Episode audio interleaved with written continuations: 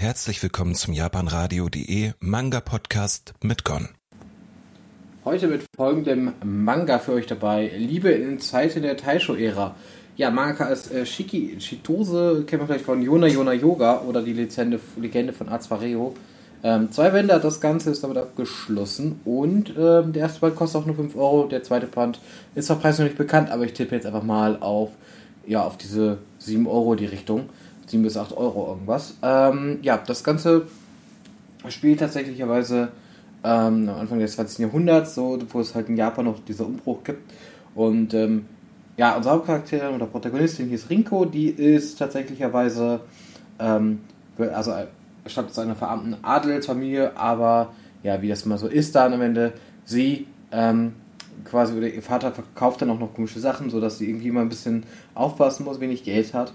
Ähm, sie trifft dann allerdings auf, äh, ja, auf den, mh, mm, auf ihren, quasi auf Ogab. Der ist, äh, stellt sich als äh, ziemlich reicher Graf heraus, aber das weiß er am Anfang gar nicht, denn erstmal ist es so quasi, dass das eine Ehevermittlung sein soll, die auch seinem Vater aufgesch ihrem Vater aufgeschwatzt wurde und dementsprechend ist sie erstmal gar nicht so begeistert. Das nach und nach ändert sich das so ein bisschen und äh, oder und äh, die, äh, ist die Frage, kommen sie jetzt wirklich mal zusammen oder nicht? Oder wird sie dann doch wieder los, weil sie dann doch gar kein Interesse daran hat?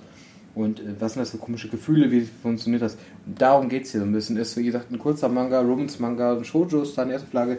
Ja, ich muss sagen, der Manga hat mir echt ziemlich gut gefallen. So auf den ersten Blick, so zeichnerisch finde ich einen ganz ordentlichen Shoujo-Manga hier.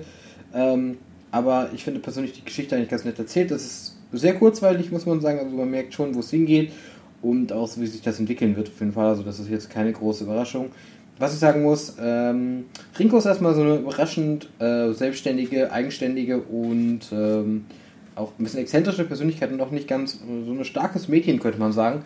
Und das finde ich ja erstmal schon mal positiv, irgendwo immer so was zu sehen in einem Shoujo-Manga, weil es aber viel zu oft darum geht, dass man halt ein ziemlich negatives äh, Frauenbild hat, sag ich mal in Anführungsstrichen, beziehungsweise es einfach so ist, dass halt einfach ähm, in solchen Shoujo-Manga halt eben die Protagonistin relativ schwach ist. Das ist hier nicht der, der Fall. Das finde ich zumindest finde ich echt gut und dementsprechend kann ich auch sagen, das gefällt mir. Und Oga ist halt tatsächlich auch ein durchaus interessanter Charakter und hat durchaus mehr Tiefe, als man von Anfang an annimmt. Also die Charaktere sind jetzt nicht ganz so flach und äh, insgesamt deswegen würde ich sagen, hat mir gefallen und ich will es euch auf jeden Fall empfehlen zu lesen, wenn man auf Romans mag. Vom es äh, gibt auch eine Leseprobe, die werde ich euch äh, verlinken und ihr könnt ja gucken, ob ihr da, ob das dann euch anspricht oder nicht. Ansonsten kann ich auch sagen, Liebe im Taisho, Zeit in der Taisho-Ära, halt auch jetzt nicht zu lange zu verwenden, das ist dann relativ schnell abgeschlossen. Ja, ist ein netter, nettes Werk für zwischendurch auf jeden Fall in dem Bereich. Gut.